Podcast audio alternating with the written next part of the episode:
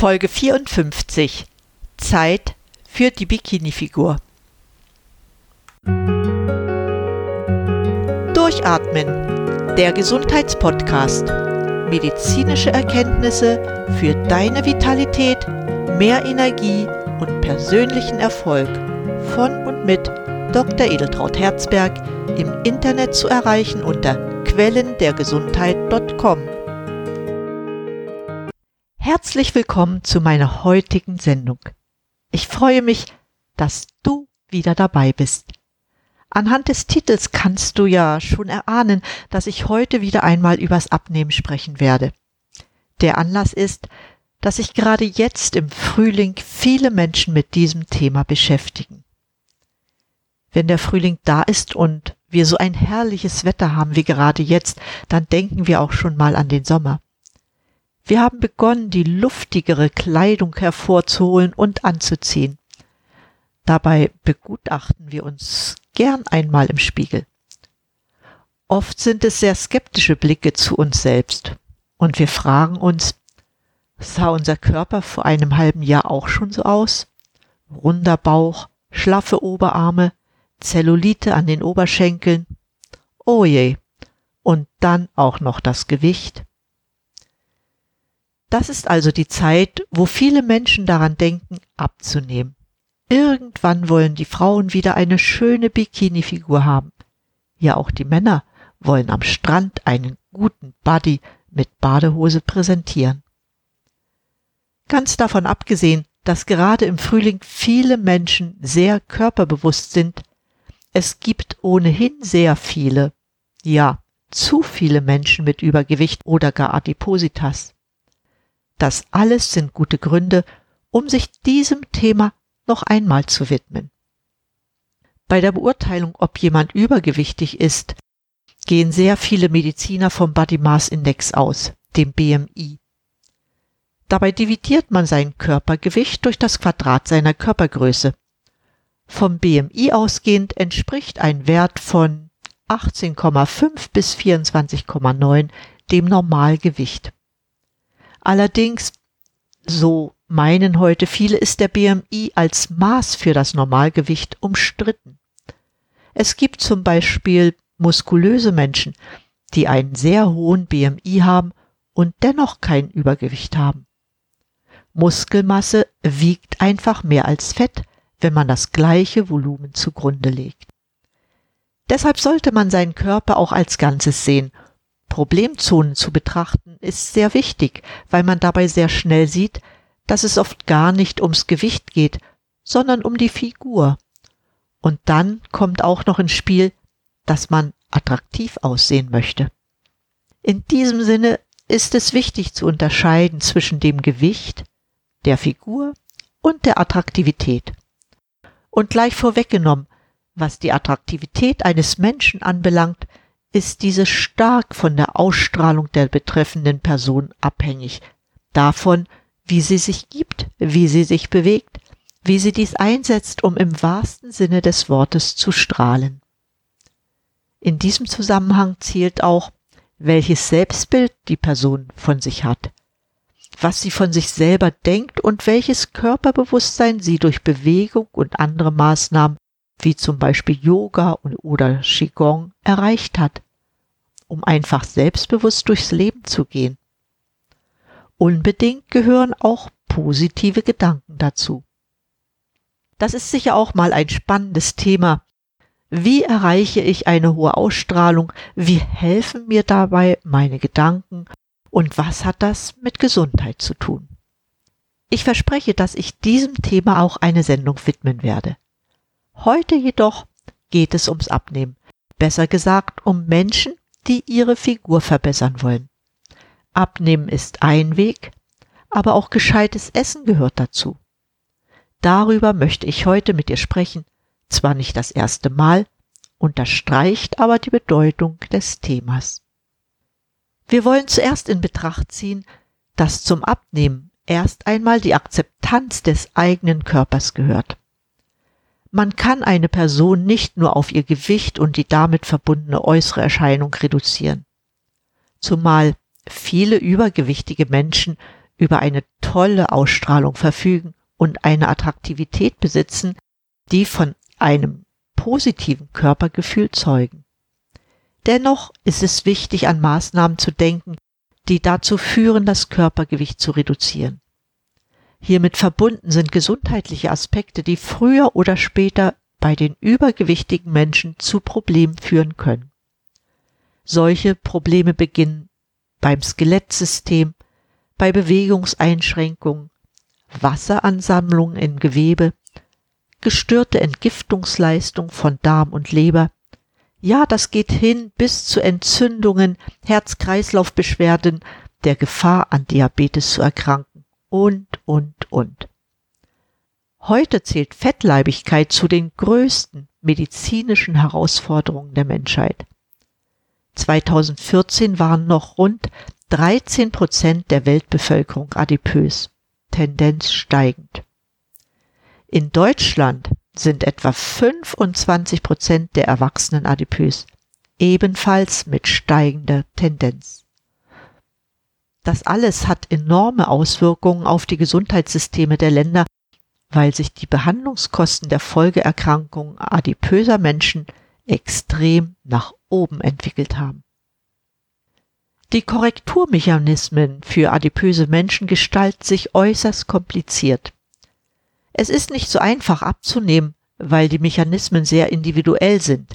Es spielt nicht nur eine Rolle, wie viel wir essen, sondern auch was wir essen.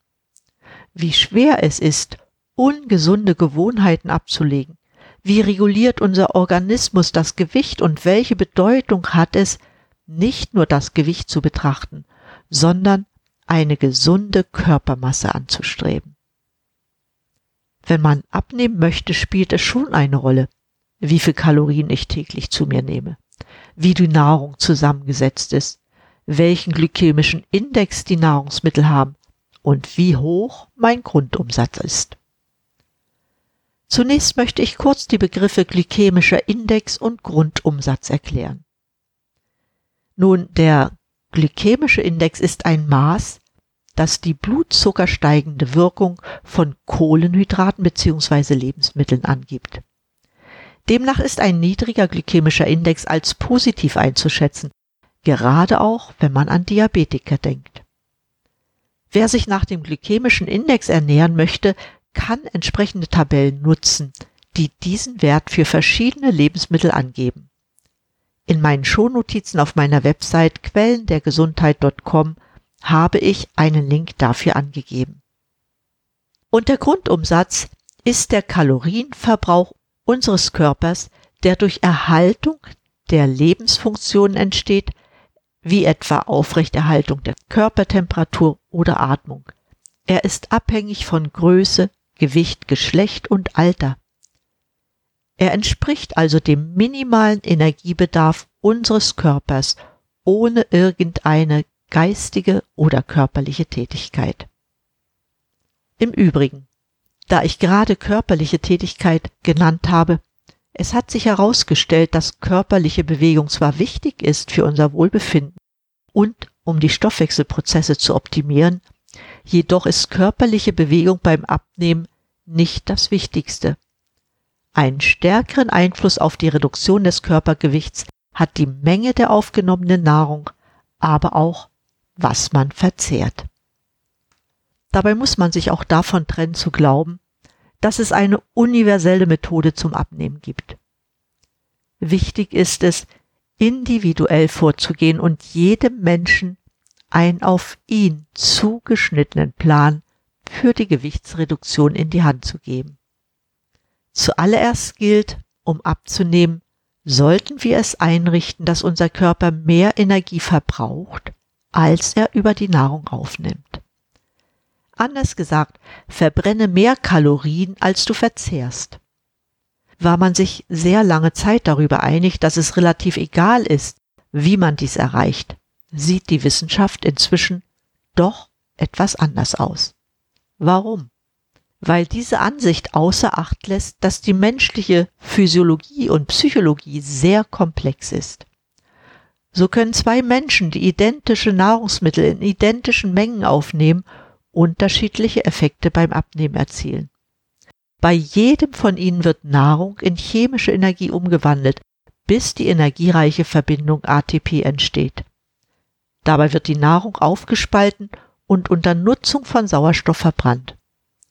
Was nicht sofort benötigt wird, wird in der Leber gespeichert, entweder als Polysaccharid oder Fett. Was die Leber nicht schafft aufzunehmen, wird im Fettdepot eingelagert. Bei der Verstoffwechslung der Nahrung entsteht Kohlendioxid, das abgeatmet wird. Und andere Abfallprodukte werden über den Hahn und den Stuhl ausgeschieden. Inzwischen ist auch bekannt, dass all diese Prozesse sehr individuell ablaufen und auch bei ein und derselben Person nicht immer gleich ist. Dennoch zeigen viele Forschungsarbeiten, dass wir einen bestimmten Bedarf an Kalorien haben, um gesund und fit zu bleiben, und alles, was über diese Energiemenge hinausgeht, führt zu einer raschen Gewichtszunahme. Dabei ist dies unabhängig davon, wie viel Sport wir treiben. Durchschnittlich benötigt ein normalgewichtiger Mann 2500 Kilokalorien pro Tag und eine Frau etwa 2000 Kilokalorien. Dass Männer mehr benötigen, ist dadurch bedingt, dass sie durchschnittlich größer sind und mehr Muskelmasse besitzen. Eins ist dabei wichtig. Der Energiebedarf reduziert sich nicht, wenn man eine bewegungsarme Lebensweise bevorzugt. So gestaltet es sich ziemlich schwierig, sein Gewicht zu halten, weil auch die Verlockungen des Alltags, besonders der Süßwarenangebote, hinzukommen. So hat man zum Beispiel berechnet, dass zwei Kekse täglich ausreichen, um binnen zehn Jahren 30 Kilogramm zuzunehmen. Ja, der erste Hauptsatz der Thermodynamik gilt leider auch in biologischen Systemen. Das bedeutet tatsächlich, dass man sein Körpergewicht nur stabilisieren kann, wenn die Gesamtenergie, die wir aufnehmen, gleich der Summe der Energiemenge ist, die das System verbraucht oder speichert. Dabei ist aber unberücksichtigt, wie effizient der Körper aus verschiedenen Lebensmitteln Energie gewinnt. Die Energiemenge der verschiedenen Nahrungsbestandteile wird heute mit den sogenannten Atwater-Faktoren bestimmt.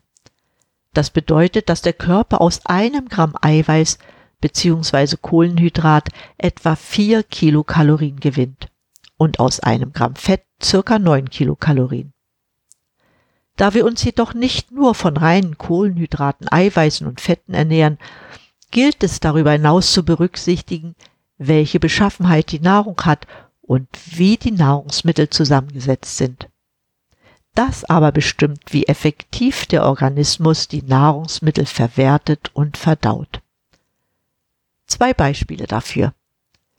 So ist es ein großer Unterschied, ob ich Mandeln in Form von Mandelbutter oder als rohe Mandeln zu mir nehme.